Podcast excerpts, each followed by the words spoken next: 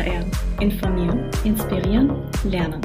Der Podcast von und mit Persoblogger Stefan Schiller.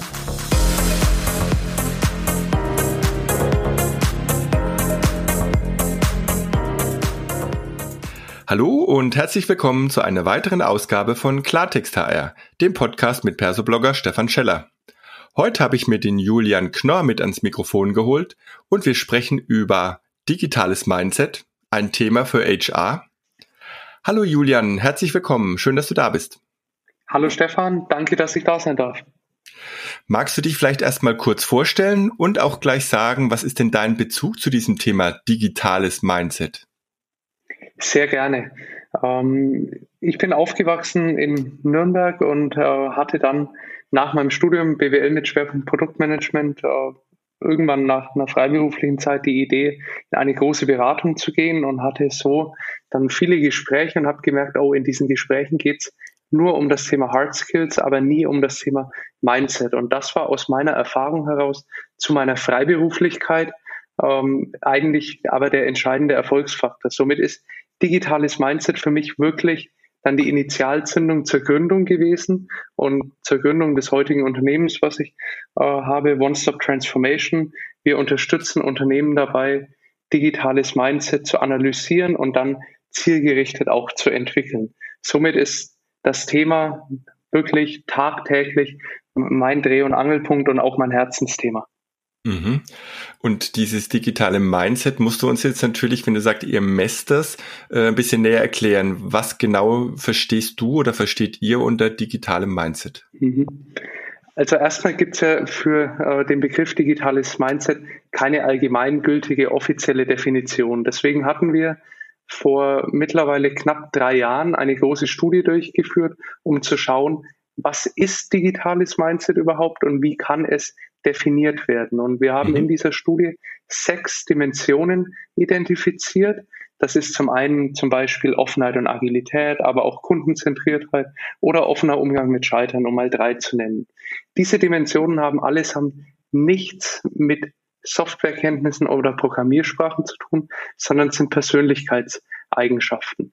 Wenn wir uns mhm. das jetzt mal aus einer psychologischen Brille anschauen, dann sprechen wir beim digitalen Mindset nicht über Haltung. Das heißt, es geht nicht um etwas, was ich sehr, sehr schnell verändern kann, aber auch nicht über unveränderliche Persönlichkeitseigenschaften, sondern wir liegen irgendwo dazwischen. Das heißt, es, das digitale Mindset kann langfristig verändert werden. Es dauert aber einfach ein bisschen. Übersetzen mhm. vielleicht, um ein deutsches Wort zu finden, was annähernd drankommt, wäre Mentalität. Okay, das heißt, wenn ich jetzt mal, mal so ein bisschen aus der Praxis äh, erzähle, dann, äh, wenn man mit den Fachbereichen spricht und äh, generell sagt, was brauchen denn die Bewerberinnen und Bewerber, die spannend sind für euch, dann kommen tatsächlich immer solche Begriffe, ja, wir brauchen ein digitales Mindset oder ein agiles Mindset. Und wenn man dann nachfragt, dann wird es natürlich schon schwierig zu sagen, ja, und wie äußert sich das Ganze denn überhaupt? Jetzt hast du gerade gesagt, ähm, dass auch das Thema Agilität irgendwo ins, ins, in die Definition vom digitalen Mindset mit reinspielt. Offenheit und Agilität, glaube ich, war das, ne, als eine der mhm. Skalen. Ja. Ähm, verschränkt sich das? Ähm, hat das immer was mit der Agilität zu tun? Also äh, das Wort agiles Mindset ist natürlich auch eins, was wir häufig von Kunden oder Unternehmen hören. Und der Unterschied zum digitalen Mindset äh, ist, dass das digitale Mindset noch darüber hinausgeht. Also ja, Agilität, Offenheit und Agilität, wie du gerade gesagt hast, die Dimension ist ein Teil des digitalen Mindsets. Hierbei geht es jedoch nicht um organisationale Agilität, also wie kann ich jetzt den perfekten Scrum-Prozess aufsetzen oder welche agilen Elemente integriere ich in meinen Prozess, oder in mein Management, sondern es geht vielmehr darum, wie ich als Persönlichkeit offen auf Neuerungen reagiere und mich dann flexibel auf diese neuen Umweltbedingungen einstellen kann. Das ist mhm. natürlich vor allem dieses Jahr durch diese große Unsicherheit ein ganz, ganz wichtiger Faktor.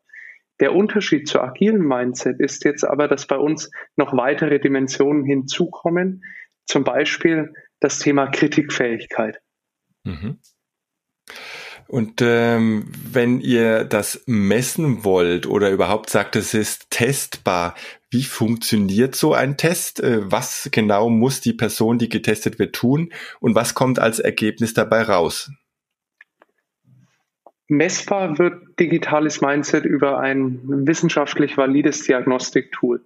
Wir hatten damals, nachdem wir diese sechs Dimensionen identifiziert haben, im nächsten Schritt gesagt, jetzt würde es uns interessieren, wie das wirklich dann bei Menschen ausgeprägt ist und haben dann anhand der klassischen Testtheorie, das ist eine wissenschaftliche psychologische Entwicklungsmethodik, äh, ein Tool entwickelt, welches in circa 10 bis 12 Minuten das digitale Mindset misst. Was muss man sich jetzt konkret darunter vorstellen?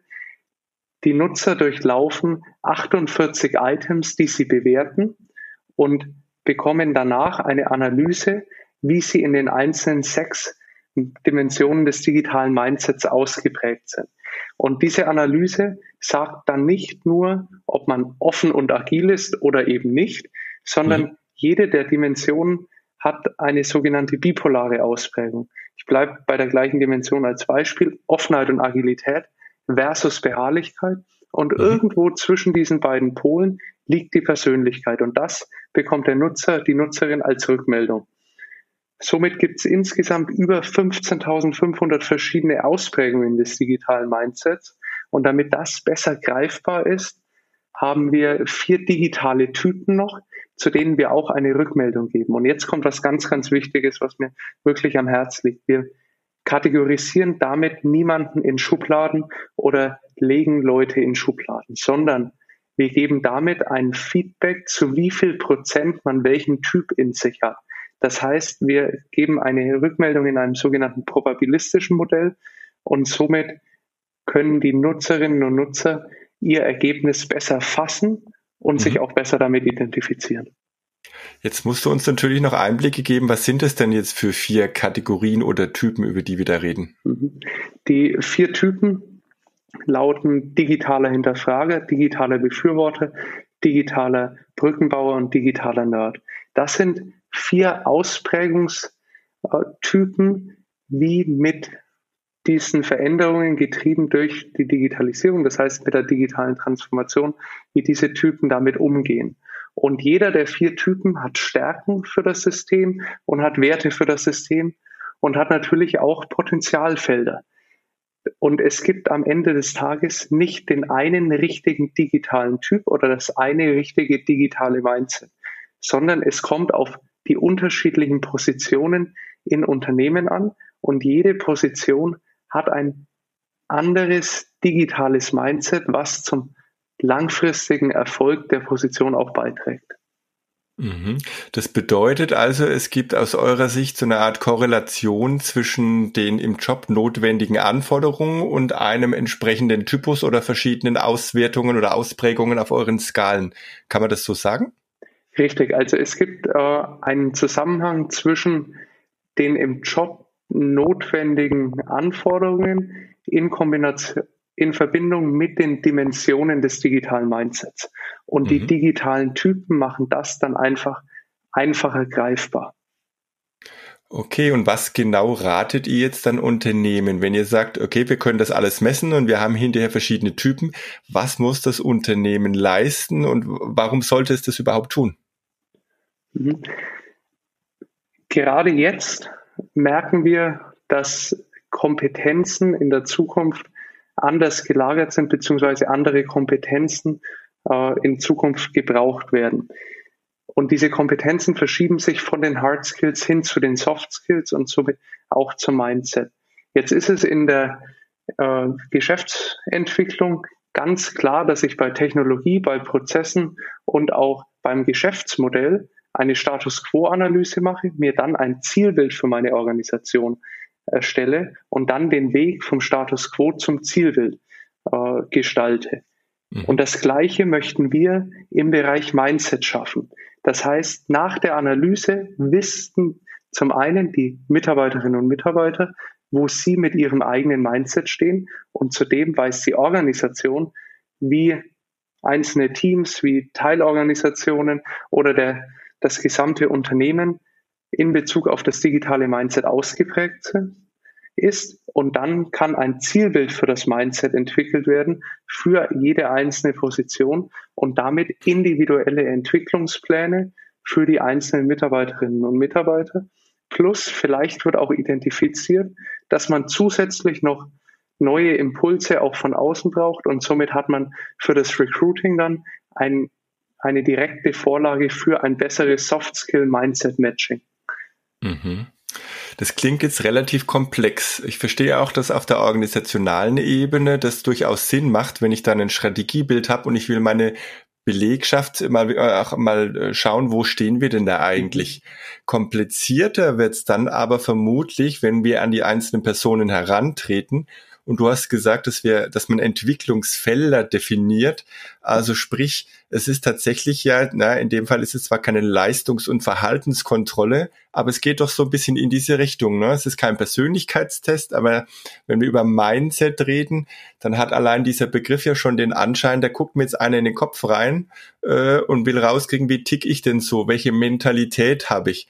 Also das wirkt durchaus ein bisschen invasiv, verknüpft jetzt noch mit äh, der Frage, ja, und wir schauen mal, wenn da noch was äh, auszubauen ist, du Potenziale hast, dann machen wir da einen Entwicklungsplan. Wie gehen denn Organisationen, vor allem Mitarbeiter und auch mit Blick auf Betriebsrat mit diesem Thema um? Was ist da eure Erfahrung?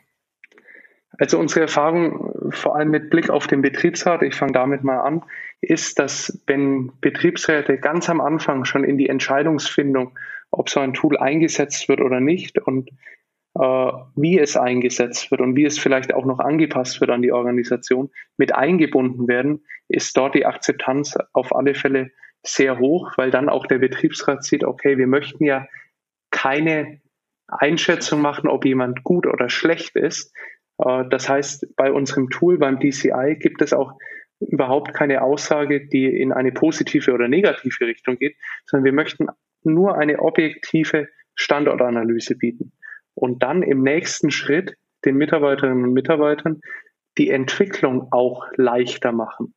Denn häufig, und das beobachten wir in vielen Unternehmen, gibt es zwar Learning Management Systeme, wo ganz, ganz viele Inhalte vorhanden sind, die Mitarbeiterinnen und Mitarbeiter aber überfordert sind von zu viel Auswahlmöglichkeiten und eigentlich mhm. überhaupt nicht wissen, was auch zu ihnen passt. Das heißt, es wird sich häufig an Kollegen orientiert. Was nehmen meine Kollegen für Weiterbildungen wahr? Dann nehme ich das Gleiche.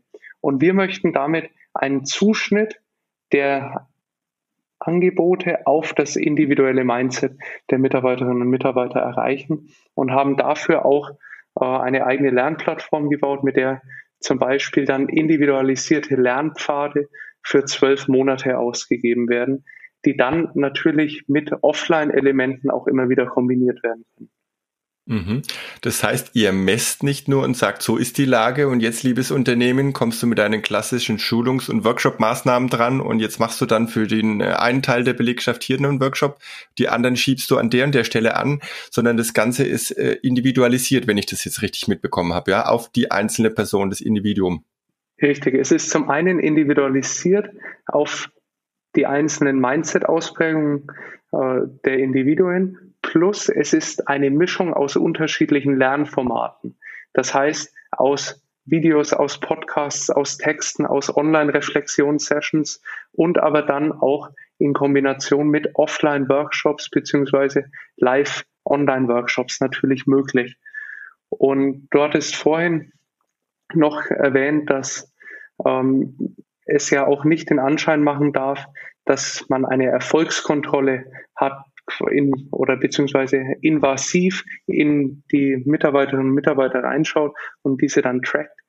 Wir haben keine Erfolgskontrolle im DCI, beziehungsweise dann in unserer Lern, auf unserer Lernplattform, sondern wir geben immer wieder Reflexionsfragen mit an die Hand, womit das gerade Erlernte auf die eigenen auf die eigene Arbeitssituation und den eigenen Alltag angewendet werden kann und somit die Nutzer ins Nachdenken kommen, wie sie ja ihr Mindset in der jetzigen Situation durch diesen Lerninhalt vielleicht verändern können. Und nach einem Jahr empfehlen wir dann nochmal eine Standortanalyse mit dem, mit dem DCI zum digitalen Mindset zu machen. Und dann sieht jeder Nutzer, jede Nutzerin, wie er oder sie sich auch entwickelt hat im Mindset. Mhm. Ist es dann auf eurer Lernplattform etwas, was auch vom Unternehmen irgendwie getaktet wird oder reden wir da eher von einem selbstgesteuerten Lernen?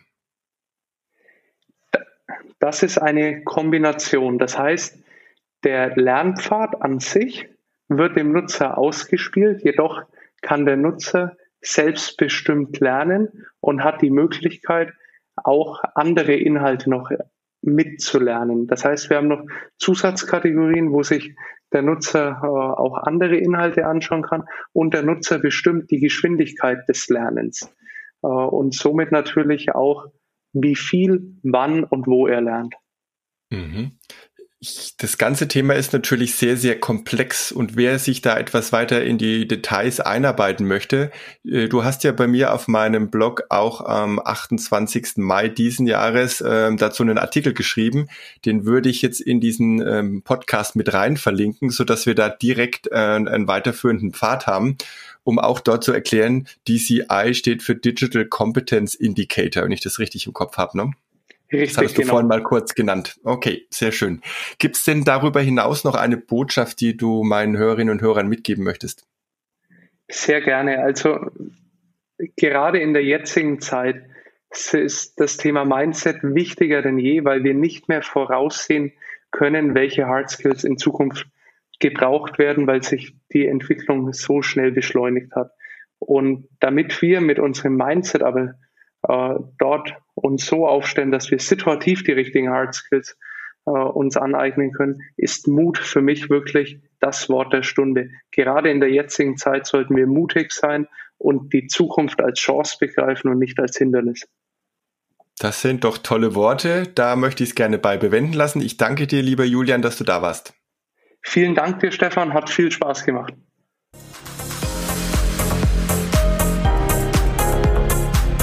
Das war eine weitere Folge Klartext HR. Informieren, inspirieren, lernen. Der Podcast von und mit Perseblogger Stefan Scheller.